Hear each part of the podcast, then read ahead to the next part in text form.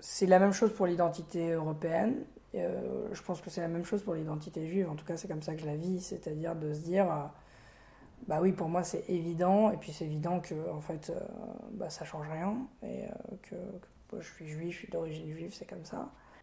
Et en même temps, de me rappeler que c'est pas forcément quelque chose d'évident pour tout le monde, qu'il y a un certain nombre de.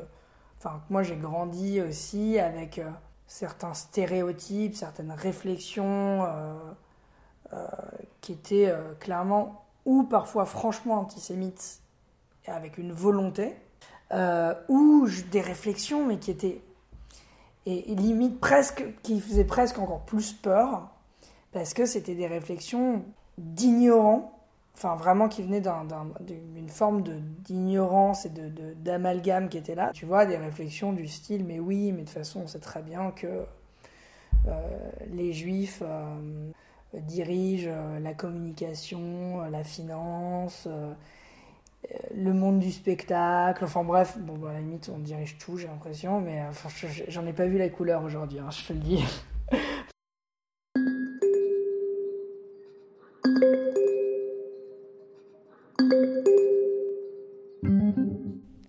Comment construit-on son identité dans une Europe chrétienne quand on fait partie d'une minorité religieuse? Qu'on soit juif, musulman, bouddhiste, comment intégrer ces doubles identités? C'est le troisième et dernier volet de cette série sur la place des religions en Europe. Trois épisodes pour commencer à interroger la place de la chrétienté, la place de la laïcité et aujourd'hui celle des minorités religieuses en Europe.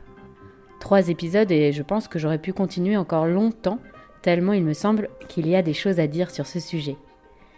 Mais depuis le début, plutôt que de vouloir trouver des réponses, ce podcast se veut davantage un initiateur d'interrogation. Et j'espère que ces trois épisodes joueront leur rôle. Je m'appelle Laetitia Chaban, je suis française, européenne, de confession catholique et laïque. Épisode 7. Faut-il être chrétien ou chrétienne pour être européen ou européenne? Troisième partie. Quelle place pour les minorités religieuses en Europe Thomas est parisien, français et européen de tradition juive. Comme beaucoup de juifs en France et en Europe, il n'est ni croyant ni pratiquant, même s'il a fait sa bar mitzvah et qu'il célèbre les fêtes juives en famille.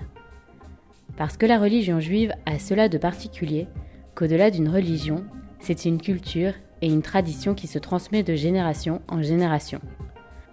Quand on parle de la religion juive en Europe, les premières images qui nous viennent sont malheureusement souvent celles de la Shoah, celles de ces millions de juifs déportés dans les camps de concentration et d'extermination. Et aujourd'hui encore, ces images, pour Thomas, ont un impact sur son identité européenne. En fait, honnêtement, j'ai pas, j'ai pas fait tellement le lien euh, un lien particulier entre ma construction de vie en tant qu'Européen et ma construction de vie en tant que, juif, en tout cas de personne de, tradition ou de confession juive, c'est un peu c'est un peu bon. Euh, évidemment, alors l'Europe, euh, l'Europe joue puisque, enfin moi je suis, je fais partie de, enfin, je suis issu de familles euh, ashkénazes, donc qui viennent, euh, dont les origines sont plutôt vers l'est de l'Europe. Euh, l'est de l'Europe, donc ce qui est actuellement la Pologne, ce qui n'était pas à l'époque. alors ça n'impacte pas au quotidien et puis de toute façon je le porte pas en disant, enfin je me présente pas en disant bonjour je m'appelle Thomas, je suis français, européen, juif. maintenant effectivement, alors là c'est plus lié à toute l'histoire et pas seulement de la Shoah d'ailleurs, et qui me vient probablement de, enfin de, de, ma, famille et puis aussi de mes lectures, de ce que je sais, etc. Je me sens européen, mais je me sens européen de l'Ouest. Et je, je, vais avoir un peu du mal, je pense, dans ma conception européenne, à intégrer les pays de l'Est. Pour une raison, enfin pour des raisons qui sont là liées effectivement à mon identité juive, si on peut l'appeler comme ça qui sont que bah, c'est des pays où euh, bah, il y a eu des massacres de juifs euh, avant la Seconde Guerre mondiale. Il y avait des pogroms. Euh, il y a eu évidemment des massacres de juifs pendant la Shoah, puisque c'est ce qui s'est passé, et c'est des pays qui ne sont pas forcément très accueillants pour des personnes de confession juive encore aujourd'hui. Ce qui crée une certaine forme de distance, en tout cas. Tu vois, par exemple, j'aurais pas de problème à aller, euh, je sais pas, en Italie, en Angleterre, en Espagne, discuter avec quelqu'un et dire que je suis juif. Si je vais euh, en sac à dos en Serbie, dans le Monténégro, en Pologne, euh, en Ukraine, peu importe, c'est quelque chose que je pense que j'aurais tendance à, en tout cas, à cacher au début. Parce que si je le disais, je pense que je me sentirais en danger. Si tu veux, on peut se poser la question de pourquoi justement cette famille-là ou ces ancêtres-là sont partis de cette région-là. Et en fait, si tu veux, il y a déjà, c'est déjà une partie de la réponse, c'est que c'était dangereux. Et pourquoi ils ont émigré en France. Et, euh, et, pourquoi en fait il y a une partie qui est retournée. Et en fait, celle qui est retournée, ils y sont retournés en train et, au genre, et, euh, et plutôt vers Auschwitz. Donc si tu veux, euh, j'y suis toujours pas allé d'ailleurs. Ce sera peut-être un pèlerinage un jour pour voir, parce que j'ai une toute une partie de ma famille, euh, presque la moitié en fait, qui a, qui a disparu dans les camps. parce que paradoxalement, ce lien, tu ne pas forcément avec l'Allemagne. Non. Enfin, cette crainte, euh, en tout cas, ou ce... Non. Tu vois, de... Non, parce qu'en en fait, euh, il suffit de regarder les positions des gouvernements et, et, la position des personnes aussi, que ce soit lié au gouvernement en Allemagne, par rapport à des pays comme la Pologne, et leur euh, position aussi liée à la religion. L'Allemagne est un pays qui est beaucoup plus laïque en soi. Quand tu prends la Pologne, ou euh, qui sont extrêmement catholiques et qui ont une forme, en tout cas, que j'ai du catholicisme, euh, qui, qui peut être assez extrême. Européen de l'Ouest. Ce n'est décidément pas la première fois que j'entends cette expression, mais je reconnais que je ne m'y attendais pas forcément dans cet épisode. Et pourtant, les communautés juives d'Europe de l'Est ont bien quasiment disparu à la suite de la Seconde Guerre mondiale, soit comme la famille de Thomas, immigrant vers les pays de l'Europe de l'Est ou les États-Unis, soit malheureusement exterminés dans les camps de concentration. Comme Thomas, Isabelle a grandi dans une famille de confession juive séculière. Née en Autriche, elle aime se présenter comme viennoise et européenne. Un peu comme les Allemands et leur passé, elle n'aime pas trop affirmer son identité autrichienne. Si aujourd'hui Isabelle revendique son identité européenne, cela n'a pas toujours été le cas. Dans sa famille, on a souvent été davantage tourné vers les États-Unis et surtout Israël, plutôt que vers l'Europe. D'ailleurs, pendant longtemps, adolescente, elle s'est sentie plus proche d'Israël que de son pays d'origine, comme si Israël lui permettait de vivre pleinement son identité juive. Pour elle, l'identité juive en Europe repose sur deux piliers, la possibilité d'Israël et l'antisémitisme. I'm from Vienna. Yeah, I grew up in like a Jewish secular family. Je viens de Vienne. J'ai grandi dans une, je dirais, une famille juive laïque. C'est en fait assez courant, comme la communauté est assez petite ici, et il y a une grande partie des gens qui sont laïcs, mais qui font partie de la communauté, qui vont à la synagogue et qui perpétuent les traditions, mais qui sont laïcs donc ils ne croient pas en Dieu. Et c'est assez courant chez les juifs dans le monde parce que c'est pas seulement une religion, n'est-ce pas? C'est pas juste euh, c'est pas pas seulement une religion qui a à voir avec Dieu, mais hum, c'est aussi, je dirais, une tradition culturelle. Donc en gros, euh, ce que mon père et moi nous disons parfois, c'est un peu cynique, mais nous disons qu'en gros, il y a deux choses qui maintiennent les juifs juifs de nos jours. L'une, c'est Israël, et l'autre, c'est l'antisémitisme. Comme parler du fait que l'Europe est si antisémite et que vous pouvez plus vivre ici, et blablabla. Bla. Donc, ce que je ressens a priori, c'est que la plupart du temps, c'est surtout pour les gens d'avoir la possibilité de partir. C'est vraiment la possibilité de pouvoir partir et d'aller dans un autre pays et d'avoir ce paradis sûr et sans danger. C'est la principale raison, tu vois, du sionisme au sein de la communauté juive. Ce qui est, je dirais, une sorte de moyen de gérer le traumatisme de l'Holocauste. Et en fait, c'est tout à fait compréhensible. Mais c'est aussi un peu... Je pense que beaucoup de gens parlent, parlent constamment de vouloir émigrer, et puis peu de gens le font finalement. Oui, et le truc vraiment à propos de cette manière constante de dire que l'Europe est antisémite, je veux dire, les gens disent qu'ils ont l'impression qu'il y a beaucoup d'antisémitisme, et d'un autre côté, je sais pas, mais c'est aussi très exagéré, je pense.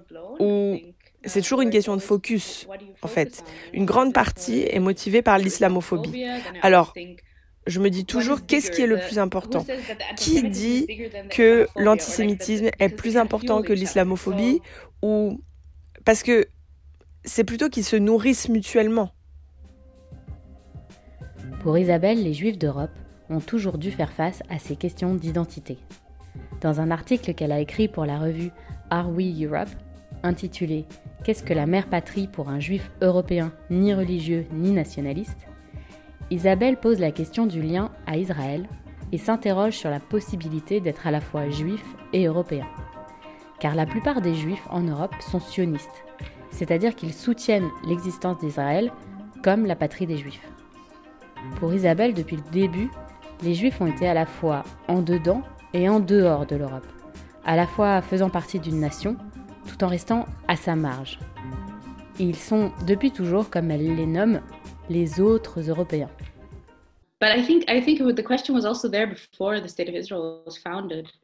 Je pense je pense que la question était là avant la fondation de l'État d'Israël. La question est-ce que vous pouvez être... Euh, c'est quelque chose qui a accompagné, je pense, depuis en gros, depuis l'émancipation juive, depuis l'émancipation politique. Cette question accompagne, je dirais, euh, les juifs les plus laïcs. Tu vois, ils sont en quelque sorte, dans une certaine mesure, plus ou moins assimilés, plus ou moins intégrés. Mais c'est toujours à la marge. Et c'est toujours...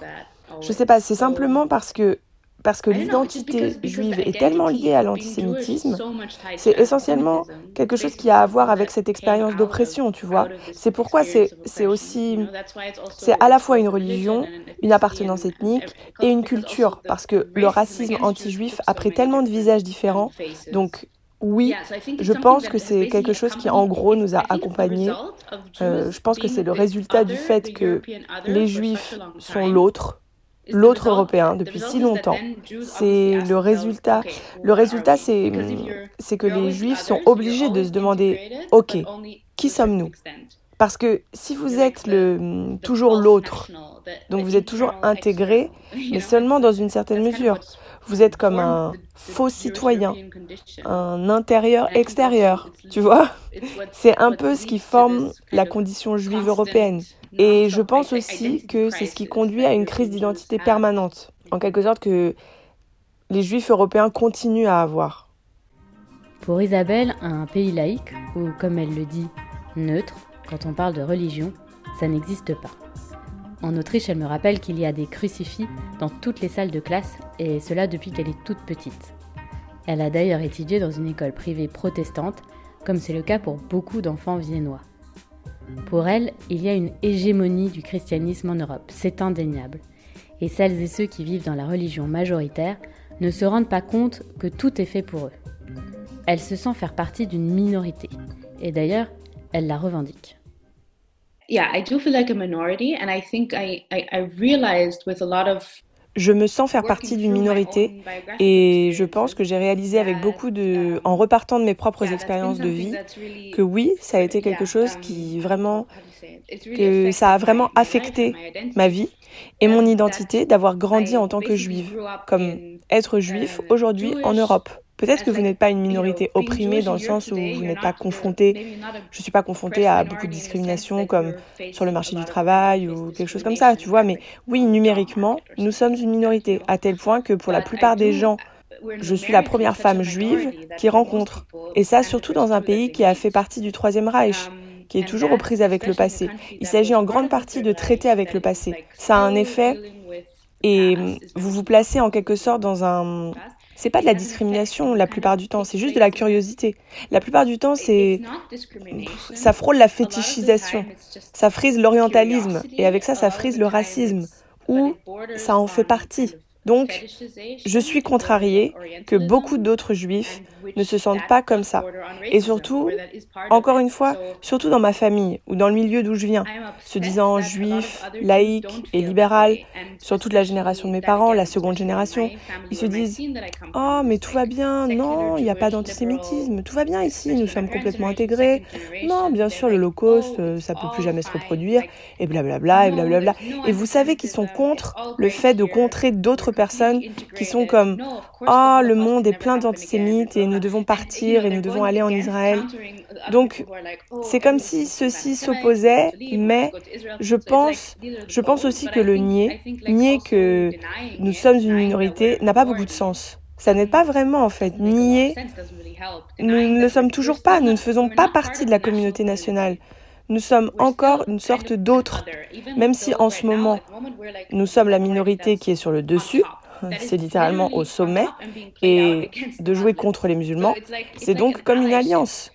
Et je pense qu'une des choses est que je m'identifie en tant que minorité et je pense qu'il est très important en tant que juif de s'identifier en tant que minorité et de comprendre que nos expériences sont aussi des expériences minoritaires, même si elles ne le sont pas.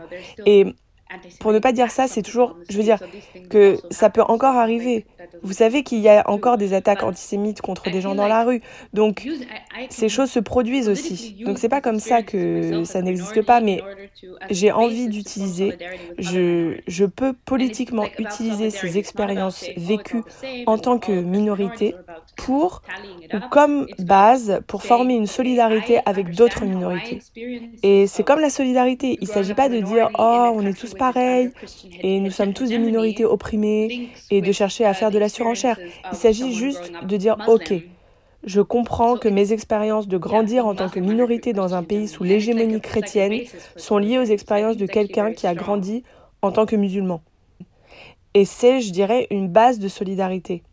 Donc je pense que c'est très fort en fait. L'auteur et poète juif allemand Marc Scholek a publié en 2019 L'essai Désintégrez-vous, qui n'a pas encore été traduit en français. Dans cet essai, il revient sur le modèle allemand d'intégration et comment l'Allemagne a fait évoluer son discours autour du thème de la nation depuis la Seconde Guerre mondiale. Il reprend notamment le terme de théâtre de la mémoire, qui place les juifs allemands, par leur simple présence, dans un rôle, celui de dire que le passé nazi allemand est révolu. Je cite cette fonction symbolique des Juifs en tant que représentation des victimes de la Shoah est si dominante que personne ne semble se souvenir que 90% de la communauté juive d'Allemagne a émigré de l'Union soviétique. En fait, il s'agit presque entièrement d'une communauté de migrants ou de post-migrants. Pour lui, nos concepts politiques en Europe sont coincés dans un passé qui ne correspond plus à la réalité d'aujourd'hui. Pour Isabelle, son expérience est donc proche de celle d'autres minorités religieuses, et notamment celle des musulmans. D'ailleurs, elle déteste l'expression les racines judéo-chrétiennes de l'Europe, car pour elle, c'est vouloir créer une alliance entre juifs et chrétiens qui n'a aucune vérité historique, à part celle de faire bloc contre la religion musulmane. Je déteste cette expression. Et j'ai toujours l'exemple que j'utilise contre cette expression est que pour moi ce terme c'est la représentation parfaite actuellement de ce que je disais tu vois tout à l'heure de cette alliance actuelle, cette alliance supposée, mais c'est une alliance temporaire qui est qui tient qu'à un fil je pense. Parce que tout à coup, je dirais, après la guerre, complètement sorti de nulle part, mais je pense que c'est en réalité plus tard, je pense que c'est que depuis les années 80 ou 90 que cette expression est utilisée euh, en réaction à l'immigration musulmane. Et elle s'oppose au terme sémitique, tu vois, même parce que dans son sens originel, sémitique euh, signifie inclut aussi les Arabes en fait. Maintenant, cette alliance entre juifs et chrétiens, oui, c'est une expression très forte qui, a une fonction claire d'exclure en quelque sorte les musulmans et d'une certaine façon d'intégrer soudainement les juifs dans la communauté européenne alors qu'ils n'ont jamais été intégrés dans la communauté européenne pendant des siècles. Et je pense, je pense que beaucoup de juifs s'identifient à ça et pensent, oui, nous faisons partie de cette histoire judéo-chrétienne. Je sais pas, tout à coup de pouvoir s'identifier avec Je pense que c'est dans les théories postcoloniales, on parle de s'identifier aux colonisateurs, tu vois. Et ben c'est un peu comme comme prendre cette idée-là tout à coup. Je veux dire que notre culture n'est pas chrétienne et c'est absurde de penser ça. Soufeina est une jeune illustratrice, allemande par sa mère et tunisienne par son père. Elle a grandi avec sa famille à Berlin, en Allemagne, dans un contexte très ouvert. Quand elle choisit à l'âge de 12 ans de porter le voile, ses relations avec ses camarades de classe, ses professeurs, ses interactions dans la rue, au travail, tout change. Elle me raconte que, paradoxalement, cette expérience lui a permis de renforcer son sentiment d'appartenance à l'Europe, car elle a dû soudainement le revendiquer.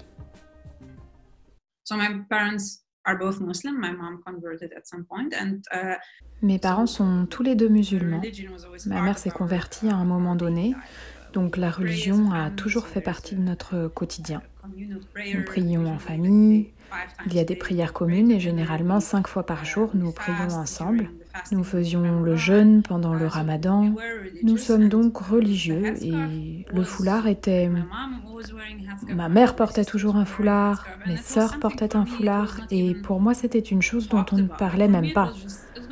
Pour moi c'était juste... Euh, ça va arriver quand je rentrerai en sixième, quand je changerai d'école, je le porterai. Pour moi, c'était naturel. Ce n'était pas une décision consciente ou une décision religieuse consciente. Voilà. Mes parents ne l'ont même jamais mentionné. Pour moi, c'était naturel de faire ça. Je n'étais pas consciente de ce qui se passerait après, comment les gens réagiraient. Bien sûr, le premier jour où je suis allée à l'école, c'était un peu gênant parce qu'il y avait deux ou trois personnes de mon ancienne école qui avaient aussi rejoint la nouvelle et qui étaient surpris. Et on m'a dit plus tard que certains pensaient que j'étais polonaise et qu'ils étaient vraiment perdus. Mais pourquoi cette fille polonaise porte le hijab maintenant? Mais bon, je me suis rapidement habituée et tout allait bien. Mais j'ai réalisé que mes professeurs réagissaient différemment en fait. Je ne l'ai pas remis en question pour autant. Je crois que ça a rendu plus clair ce que je suis. Enfin, ça m'a fait réfléchir à ces sujets, l'identité et tout ça. Et ça m'a fait réaliser, eh bien oui, je suis européenne. Peut-être que sinon je n'y aurais jamais pensé à ces sujets-là. Mais ça m'a fait réfléchir et peut-être réaliser très clairement que je me sens européenne, je me sens allemande et que c'est là que je vis, c'est mon pays d'origine ce qui d'ailleurs ne veut pas dire que la Tunisie n'est pas mon pays d'origine. Ça peut tout à fait être une double réalité. Mais indéniablement, ça m'a mise face à ces questions. Et ça m'a obligée à me défendre de nombreuses fois. En fait, très jeune déjà, je ressentais le besoin de défendre mon identité. Je devais expliquer.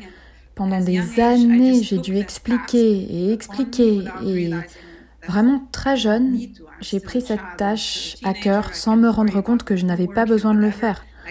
Parce que j'étais encore une enfant, une adolescente. C'était plutôt de mes devoirs ou toute autre chose que je devrais pouvoir m'occuper. Je n'aurais pas dû avoir besoin de défendre mon identité, mais c'était comme ça. Je me souviens même que j'avais un fichier sur notre ordinateur familial qui s'appelait QA, questions-réponses, où en gros j'écrivais les questions fréquentes que les gens me posaient et comment je devais réagir, comment je pouvais répondre correctement. Donc j'avais un fichier avec un catalogue de questions, ce qui est dingue quand on y pense pour une adolescente de 13 ans. Mais oui, je ressentais que je devais faire ça et il m'a fallu je sais pas, il a fallu que je sois à l'université pour me dire mais, mais pourquoi? Pourquoi je fais ça? Je peux simplement dire non, je m'en fiche de vos questions, je ne vais pas y répondre. Et quand j'y pense, ça me rend triste de savoir que tellement de jeunes sont dans la même situation, que beaucoup d'entre eux, dès leur plus jeune âge, doivent expliquer, se défendre et analyser, et ils ne devraient pas, ils devraient se soucier d'autre chose à ce stade. La religion musulmane a cela de différent avec la religion juive, c'est qu'elle est une religion issue de l'immigration.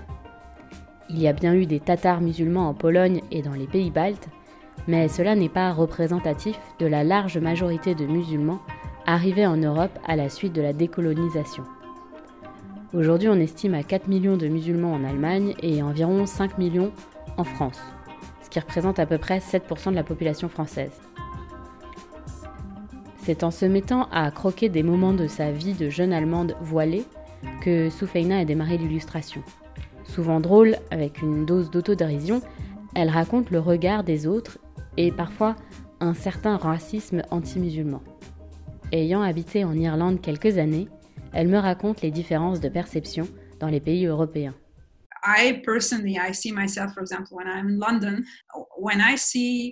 Personnellement, quand je suis à Londres, par exemple, quand je vois des gens de la communauté sikh, tu sais, avec le turban, eh bien, je vois un policier le porter. Ça me fait tellement plaisir. C'est dingue, mais ça me rend super heureuse de voir que, waouh, il peut juste le porter comme son truc personnel. C'est quelque chose de très personnel ce que vous portez. Sans être exclu par de telles positions. Et voir, chaque fois que je suis au Royaume-Uni et aussi en Irlande, c'est la même chose. Voir, euh, je sais pas, un hijab porté à la caisse d'un musée ou à la réception d'un hôtel, c'est un truc énorme.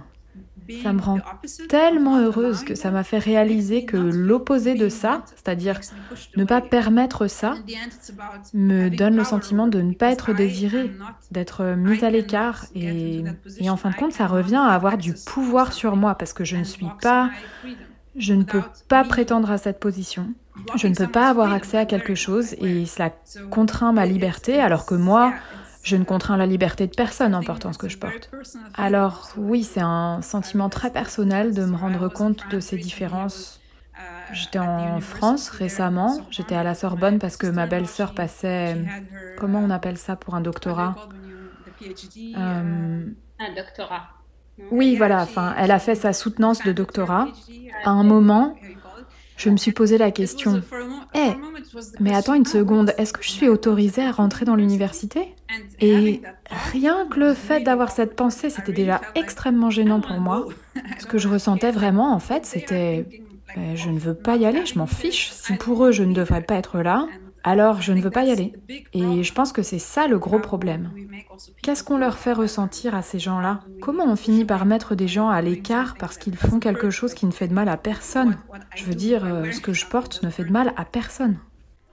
Lors de notre conversation, Soufeina m'a raconté plusieurs expériences de racisme qu'elle a vécues à cause de son voile. Aujourd'hui, elle se revendique comme person of color ou personne de couleur et essaie d'éviter le terme de musulmane quand elle se présente, qui selon elle véhicule trop de clichés. Et puis, personne de couleur permet de la placer dans un contexte de discrimination vécue bien au-delà des personnes musulmanes. What I wanted to say is that for a long time, the, my Muslim identity was the more significant one for me because that's how people also saw me the first thing. Ce que je voulais dire, c'est que pendant longtemps, mon identité musulmane a été la plus importante pour moi, parce que c'était aussi la façon dont les gens me voyaient de prime abord.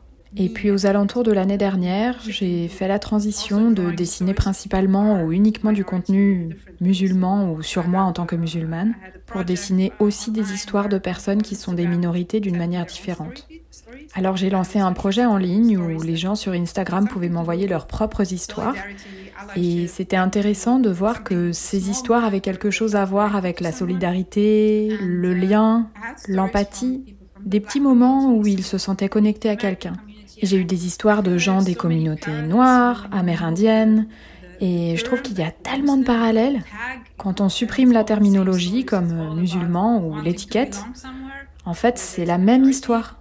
Pour tous, c'est le désir d'appartenance dans un lieu où il y a une majorité et où on appartient à une minorité. Et il y a tellement de parallèles et c'est pour cette raison que je me sens plus à l'aise de dire que j'appartiens à une minorité. Et plus récemment, depuis l'année dernière, c'est ce qui fait que je me présente comme une personne de couleur. C'est aussi pour ça que j'ai l'impression que beaucoup de musulmans aujourd'hui ne se définissent plus comme musulmans, parce que ce terme-là est devenu vraiment lourd. Et les gens y associent tellement d'idées préconçues. Je préfère dire que je suis une personne de couleur parce que je suis victime d'un système qui est raciste. Et c'est comme ça que j'ai des alliés, que je peux m'identifier à des gens de différentes minorités, parce que eux aussi sont des personnes de couleur, même s'ils ne sont pas musulmans. C'est ça, la nouvelle manière de se définir pour beaucoup de gens.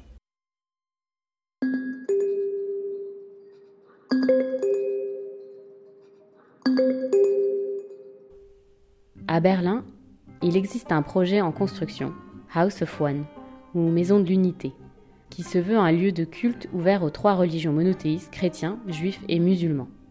À la fois centre de prière, lieu de formation et d'apprentissage, il souhaite être une réponse pour favoriser un dialogue interreligieux apaisé. Est-ce cela le futur de l'Europe? Voilà, c'est la fin de cette série. Une première, mais sûrement pas la dernière. Je dois vous dire que depuis que j'ai initié ce projet il y a un an maintenant, je ne cesse d'être surprise et de découvrir des dimensions jusque-là inconnues de notre identité européenne. J'espère que cela vous donne autant envie qu'à moi de continuer à explorer et à s'interroger sur notre identité européenne et notre sentiment d'y appartenir.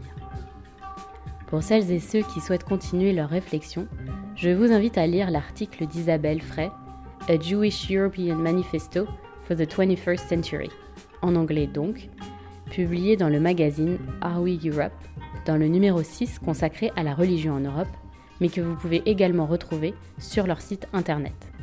Je mettrai le lien dans les commentaires de cet épisode. Vous pouvez également retrouver les illustrations de Soufeina Ahmad qui capture des moments de vie d'une femme musulmane et davantage sur son site toufix.net et sur Instagram. Je vous la recommande, tout est en anglais, c'est toujours très drôle. Et puis pour nous, on se retrouve le mois prochain pour un nouvel épisode. D'ici là, je vous invite à continuer à partager et à liker. À bientôt!